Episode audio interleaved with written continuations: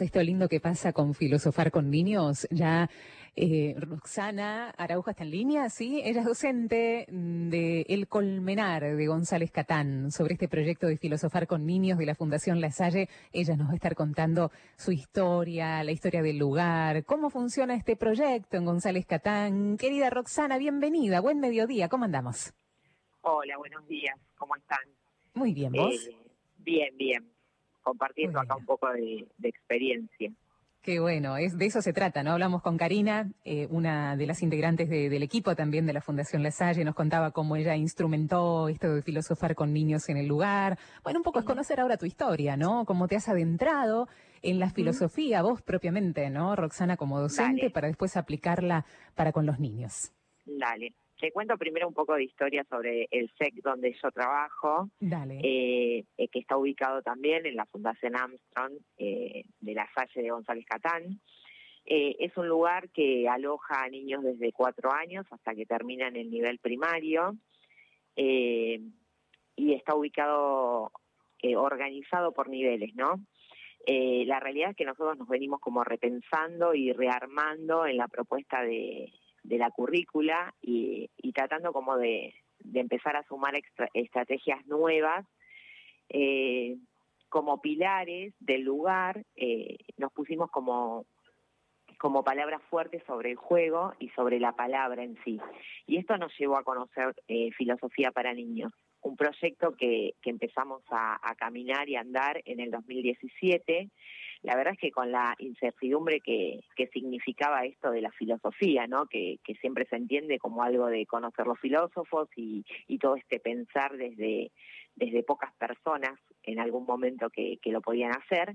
Eh, entonces, bueno, nada, se presentó un proyecto y empezamos a transitarlo con los nenes más grandes del SEC, que son los de sexto, quinto y sexto año. Eh, la verdad es que es un espacio donde se puede poner eh, la experiencia desde la palabra y el pensar desde lo individual. Eh, una práctica que, que, atraviesa la particularidad de cada uno de los niños porque no son espacios habituales dentro de, los niveles de educación. Eh, y la verdad es que se viene como, como caminando desde el 2017 con experiencias súper ricas donde los niños pueden como empezar a, pensarse ellos desde preguntas simples para poder tratar de entender el mundo en lo cotidiano eh, y reflexionando y armando ideas y confrontando esas ideas con otros compañeros eh, y partiendo de, espacios donde la palabra circula desde un respeto eh, y algo que, que se instala como, como la importancia ¿no? de esa palabra que circula el poder entender que esa palabra que cada uno puede poner a disposición del resto y que es escuchada y que es valorada eh, es importantísimo y porque eso da un lugar al mirar el mundo con, otros ojos, al reflexionar las cosas más sencillas primero, ¿no? Eh, esa, esa primer, eh, ese primer encuentro con filosofía tenía que ver con esto, con armar un espacio donde todos nos sentábamos a pensar, donde el docente también rompe eh, este rol no particular de llevar a cabo una clase, sino que era uno más, eh, y que la opinión o la palabra del docente también era una reflexión, no se buscaba la aprobación de alguna idea, y eso costó mucho como instalarlo y, y llevarlo después a todos los otros espacios que, que se circulaba.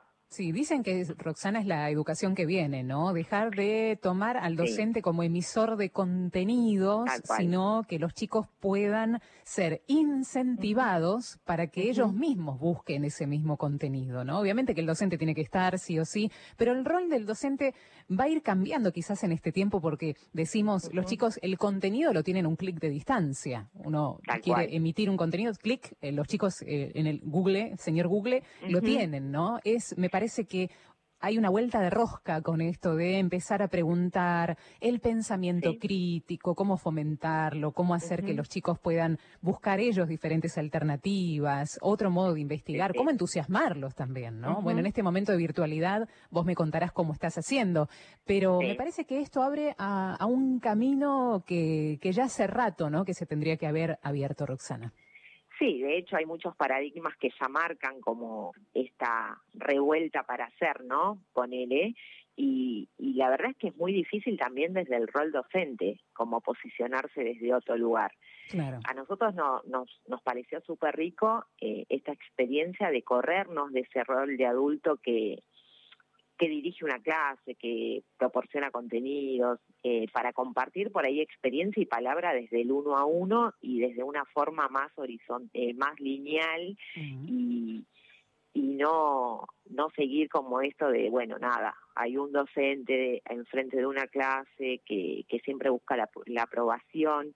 Y de hecho en los nenes se ve mucho cambio eh, porque el que no participa, porque tal vez ese contenido que vos das no lo entendió, entonces no puede aportar demasiado, sí puede empezar a generar como una opinión más desde lo personal y desde los mm. temas cotidianos que los atraviesan, eh, y cuando ellos pueden habitar esa palabra, eh, contestar esa pregunta, eh, y del, desde el adulto no reciben como esa aprobación del estar bien o está mal o más o menos, eh, empiezan como a poder poner palabra y, a pensar y a pensarse entre ellos eh, en referencia a los adultos.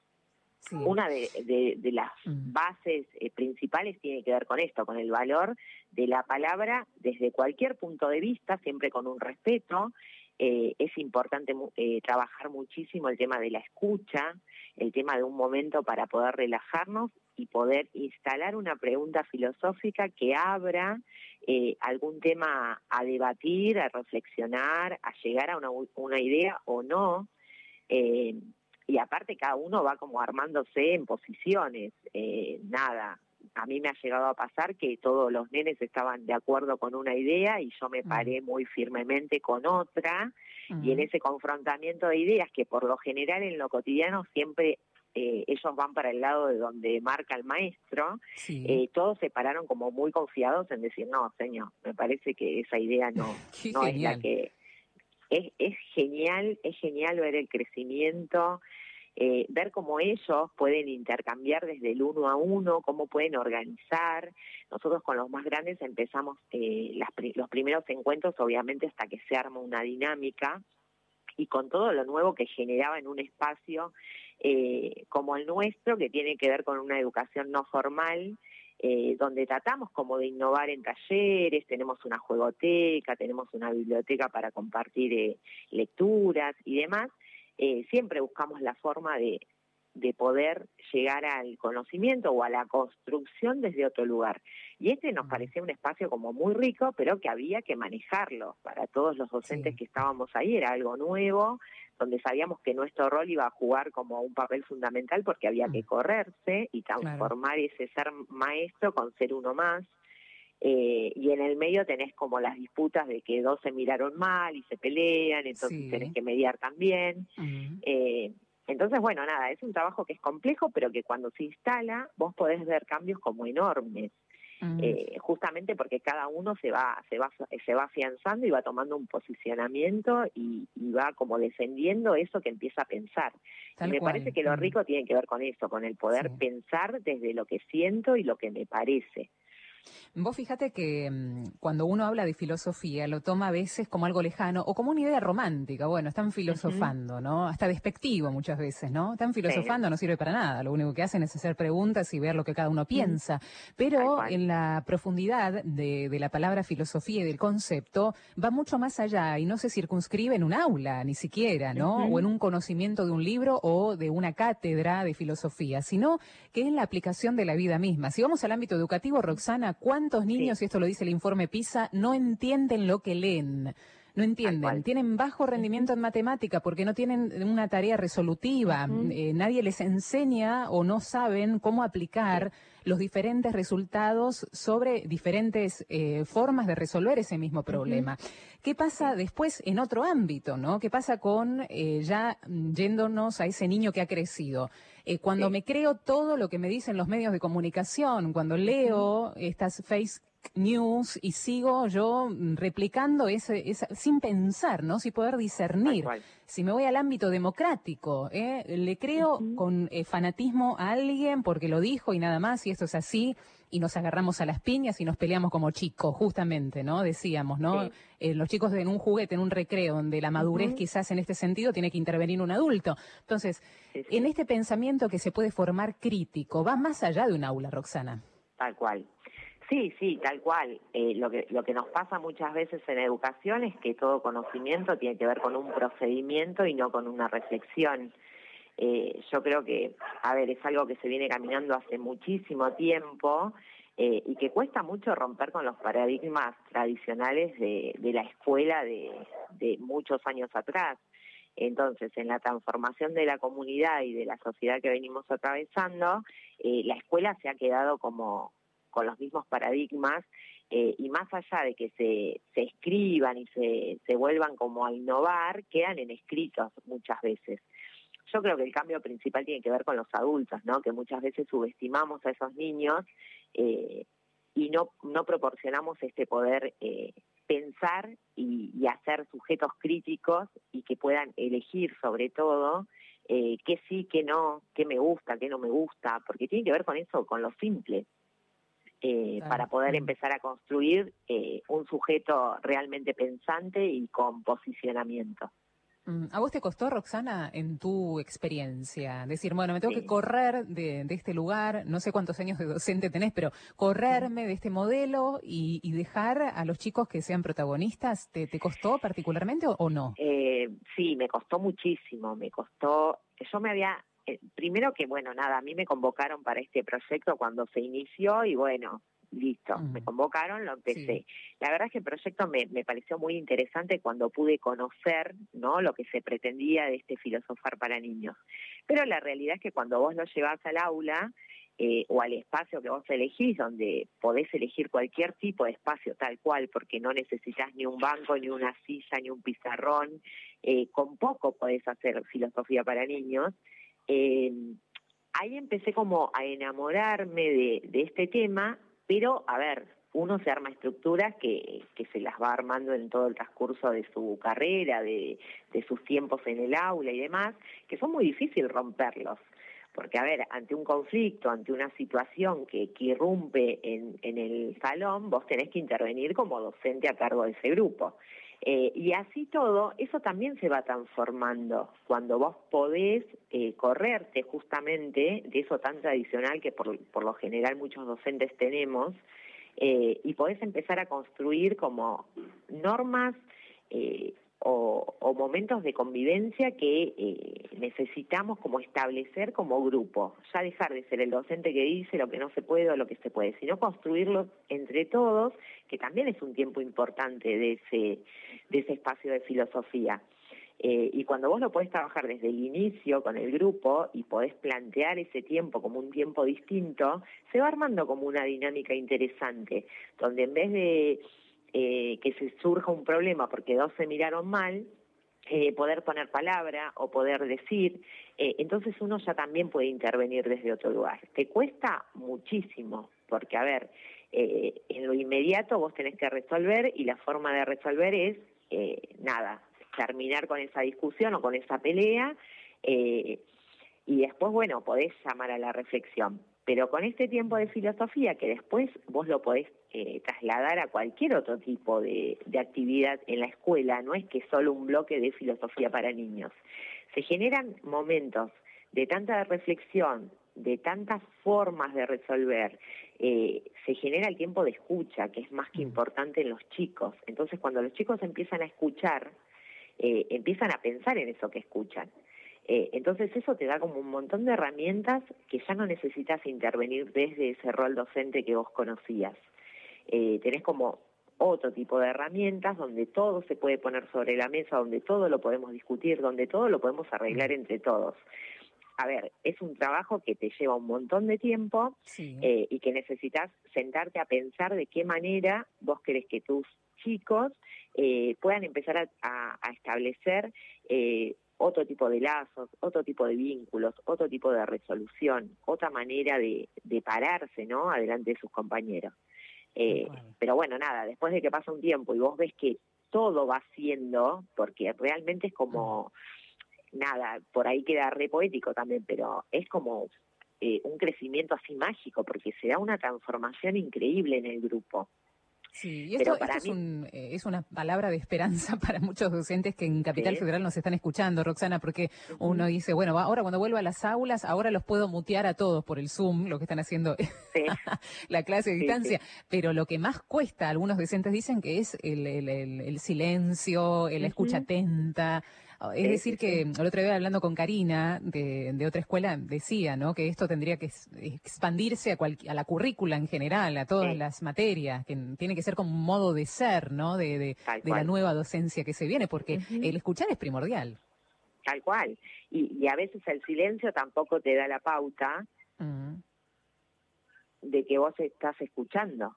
Claro, tal cual. Entonces, eh, es, estos tiempos, a ver, nosotros empezamos con un espacio de bloque de filosofía para niños, donde se pudo armar una dinámica de escucha. Y esa escucha después la podemos trasladar a lo cotidiano, en la clase de, no sé, de cualquier área, en el momento de eh, o cualquier espacio de, del SEC. Eh, la verdad es que, nada, llegamos como a conclusiones y a producciones totalmente interesantes eh, porque aparte los pibes empiezan a, sacar todas esas dudas que tienen adentro, entonces eh, nada, surgen preguntas como reinteresantes, eh, se arman producciones o fichas así como que te dejan pensando a vos como adulto, ¿viste? Que vos decís, wow, todo esto piensan y por de alguna manera uno lo deja pasar sin pararse, detenerse y escucharlos muchas veces. Hay otra realidad, que la dinámica de la currícula y, de la escuela en sí te exige un montón de cosas, eh, que a ver, si todos que sería genial que esta este filosofía para niños esté dentro de la currícula porque te daría otro tiempo y otras dinámicas para trabajar. Pero muchas veces cuando los tiempos nos corren, vos para filosofar necesitas tiempo tiempo de, charla, de pensar y de escuchar. Sí, armar un clima, ¿no? Eso lleva su tiempo. Cual, tal cual. Y como vos decías recién, muchas veces para ir afuera, eso es, no hacemos nada, están todo el tiempo, sentados, mm. no, ni se los escucha a los pibes. Eh, y la verdad es que, claro, ese, ese perder tiempo muchas veces es preferible, no sé, bueno, que resuelvan 20 cuentas. Mm. Nosotros tenemos la suerte de estar en un SEC que es educación no formal, entonces no acreditamos y eso nos da la posibilidad de jugar con mucho más tiempo adentro del espacio.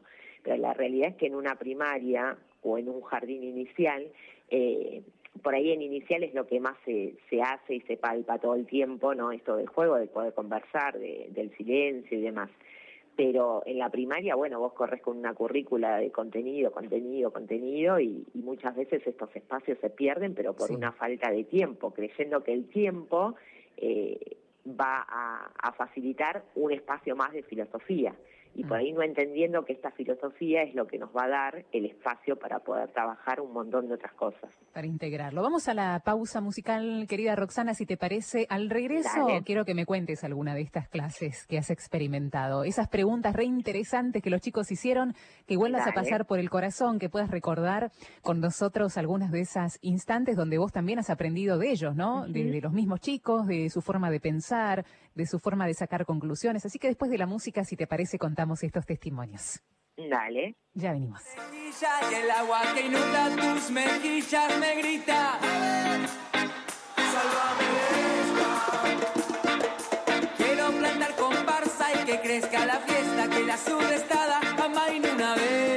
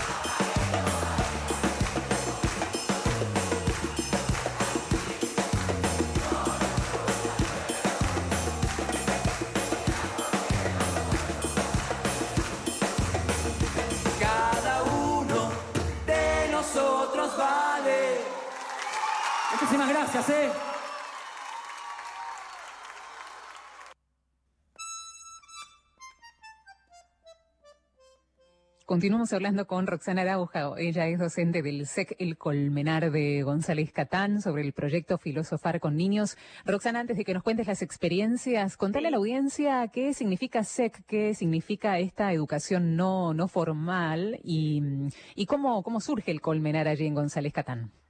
Bueno, eh, la realidad es que surge hace más de 35 años en la fundación eh, EDESEC significa Centro Educativo Complementario, que en sus inicios tenía que ver justamente, como lo dice la palabra, con un complemento de la primaria. Los nenes que hacían doble escolaridad eh, en el contaturno iban a los SEC para poder hacer tareas, tener actividades recreativas. Ya hace varios años los SEC eh, tienen un diseño curricular propio eh, y se trabaja por proyectos integrados donde tratamos como de, bajar todos los contenidos ¿no? de, que, que aprenden los niños en primario y transformarlos para poder reforzarlos desde otro lugar. Como te decía hoy, tiene que ver con el juego, eh, con espacios donde los, los chicos sí aprenden, eh, pero con proyectos que tienen que ver más con lo cotidiano, ¿no? con lo que los atraviesa. Por ejemplo, proyectos de huertas, se trabaja con, con cine, con teatro, hacemos cine debate. Eh, los más chiquititos eh, armaron con esto de filosofía para niños eh, un diccionario, por así llamarlo, con palabras, ¿no? Y, ellos ponían significado. bueno, nada, tiene que ver con esto, con un trabajo desde otro lugar, pero también trabajando contenidos desde un diseño. Está buenísimo, está muy bueno. Y hace 35 años que está ahí. Sí, más, más. más. Está muy bueno, Yo hace 12 años que estoy trabajando ahí. Ah, bastante. ¿Y llegan chicos de González Catano o de otros lugares también, Roxana? Nosotros estamos adentro de la Fundación de la Salle, que tiene primaria, entonces la mayoría de los niños son de esa primaria. Bien. Eh, pero trabajamos con unas cuantas escuelas de alrededor, eh, pero bueno, sí, todos de la zona de González Catán. Muy, muy bueno. Bueno, vamos a los testimonios eh, de esto de pasar por el corazón, de experiencias tuyas personales, Roxana. Eh, ¿qué, se te vino en la pausa musical? Eh, bueno, nada, la verdad es que el año pasado nosotros participamos de, de un congreso en la Universidad de Villa María de Córdoba que tenía que ver con experiencias socioeducativas, ¿no? y justo había abierto el archivo para para como recordar un poco, eh, y leía las voces de los nenes, porque hicimos un relevamiento de todos los trabajos que se fueron, se fueron haciendo. Eh, entonces, donde la, evaluación de los últimos cierres de, estos espacios eh, planteaban preguntas que ellos iban contestando. así que si querés podemos compartir algunas que las tengo acá a mano. Sí, buenísimo. Bueno, nosotros lo que hicimos, como para los cierres en todos los años, era como una ficha que tenía varias preguntas. Más que nada para que de, esas preguntas poder sacar cosas que a nosotros nos sirvan para seguir. Eh, una de las preguntas tenía que ver con algo que les pareció raro de ese nuevo espacio que habían empezado a transitar. Por ejemplo, una de las respuestas fueron las preguntas, que lo contestó Luna, que tiene ocho, años, eh, la música que nos relajaba tanto, que lo dijo Dylan de ocho años también, eh, sentir tantas sensaciones cuando pensamos, eh, que hay muchas preguntas eh, y muchas respuestas para esa pregunta. a otros les llamó la atención usar mucho el piso, porque tiene que ver con esto de romper lo tradicional. que todos opinamos diferentes. Otra de las preguntas era qué nos pasaba y qué nos surgía, ¿no? A partir de todo esto que veníamos pensando. ¿Qué preguntas a ellos filosóficas les surgían? Entonces, eh, ahí nos contestaron, ¿qué pasaba después de la muerte? ¿Por qué salía el sol y la luna? ¿Qué habrá dentro de un hormiguero? Si los sueños existían. Qué lindo. ¿Qué pasaría si nos hiciéramos invisibles? Eh, lo desconocido existe hasta que lo conocemos, eh, ¿Quién habrá inventado el miedo? Bueno, los temas que fuimos sacando Sí, sí, los temas que fuimos tratando en ese año con este grupo de nenes que tenían entre 7 y 9 años tenían que ver con los amigos, con lo desconocido, con el silencio, lo justo y lo injusto, el miedo y los conflictos. Es que son temas coyunturales de todo ser humano, ¿no? Como los chicos van al hueso directamente, ¿eh?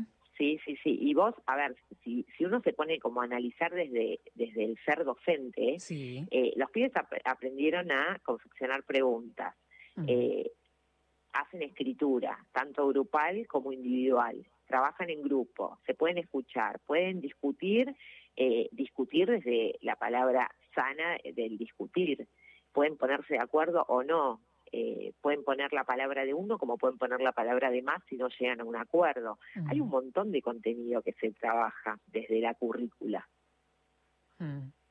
Y esto me quedé pensando, ¿no? En, lo que les parecía raro, eh, son el poder hacer preguntas, el tema de sentarse con la cola en el suelo, la música, las sensaciones, porque me parece que mm, eh, también mm, fuera de este proyecto de filosofar con niños, algunas escuelas han tomado em, el tratar las emociones, ¿no? En, estas, en estos últimos años, el decir, bueno, a ver, ponerle palabras a lo que siento, esto tiene mucho que ver con la inteligencia emocional, ¿no? El poder ver lo que yo siento, el poder palparlo, el poder sentirlo y darme permiso para eso me abre un montón de puertas y un poco es lo que les pasó a los chicos, me, me contabas, Roxana. Sí, sí, tal cual, tal cual. Nosotros, por ejemplo, las emociones lo, eligen trabajarlo lo más, los más pequeños, eh, porque tiene que ver con esto, con lo que ellos van viviendo y experimentando. Eh, y después, por ejemplo, los otros niveles van trabajando eh, con este grupo de nenes que yo te contaba, habíamos trabajado con un libro que se llama ¿Qué pasaría? Donde se plantean un montón de preguntas y uno trata como de ofrecerle diferentes situaciones, eh, por ejemplo, de qué pasaría si no podemos ver. Entonces habíamos hecho una actividad en el parque donde nos tapábamos los ojos y un compañero nos llevaba a recorrer ese parque que tanto conocemos es importante como llevarlos a la experiencia primero antes de sentarnos a pensar. Eh, y después otras cosas que te resonaban cuando ellos podían como plantear eh, ideas. Había una niña que decía, qué loco, no está tan mal que todos pensemos diferentes y que podamos cuestionar lo que los otros dicen. Pero a ese cuestionar tenía que ver con lo que decía la maestra, básicamente. Eh, y la verdad es que son cosas que te removilizan, porque vos decís en un punto, wow, mm. ellos tienen como una mirada muy particular del docente también. Sí, eh, y yo pienso que también de lo que escuchan en casa, lo que escuchan, de los que escuchan los adultos, porque ¿qué es esto de pensar diferente y nos tenemos que pelear? Porque si pensamos diferente nos tenemos que pelear. Y no es así, ¿no? Hay que, los adultos también tenemos que aprender mucho de esto, Roxana. Sí, sí, tal cual. De hecho, nosotros cuando empezamos con esta, con esta experiencia en el 2017, bueno, nada, la primer prueba piloto fue con los más grandes y al año siguiente hicimos todo un encuentro con las familias, eh, justamente para romper con esto de que se sientan a hacer nada. Eh, hicimos una actividad con los papás, eh, que trabajamos con un libro que se llama La mano, donde presenta un montón de situaciones, todas reflejadas con una mano, ¿no? Y bueno, nada, los padres quedaban así como, wow, todo lo que hicimos. Eh, pero porque a veces desde el conocimiento uno puede decir un montón de cosas, eh, teniendo en cuenta que si carga el cuaderno es más útil que sentarse a poder escuchar o a poder charlar o a poder pensar. Cual. ¿Cuál es tu, tu, deseo de aquí en adelante? Preguntarte cómo vos estás instrumentando esto, si lo hacen desde el SEC en la virtualidad, Roxana, te pregunto, o se han cortado las actividades por ahora? No, no, no, nosotros venimos trabajando desde la virtualidad, la verdad es que estamos en una zona que, que es bastante compleja, ¿no? Desde la, conectividad, desde el acceso a tener algún dispositivo, entonces es un trabajo como bastante eh, arduo. Eh, pero tratamos como de continuar eh, sobre todo con el vínculo eh, y estas preguntas y estas situaciones que van surgiendo, cómo ir transformando para que no sea tan tan terrible no esto de, la lejanía.